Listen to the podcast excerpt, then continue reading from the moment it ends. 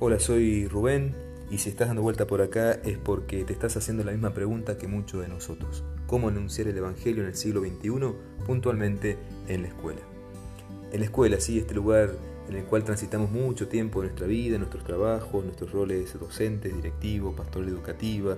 Este lugar, la escuela, un lugar privilegiado para el anuncio del querigma, un lugar privilegiado para la misión.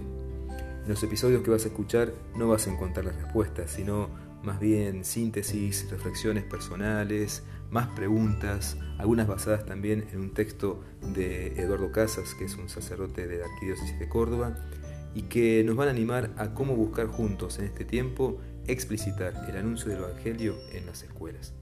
Espero que al escucharlo te sea muy provechoso como lo fue para mí el poder hacer esta síntesis.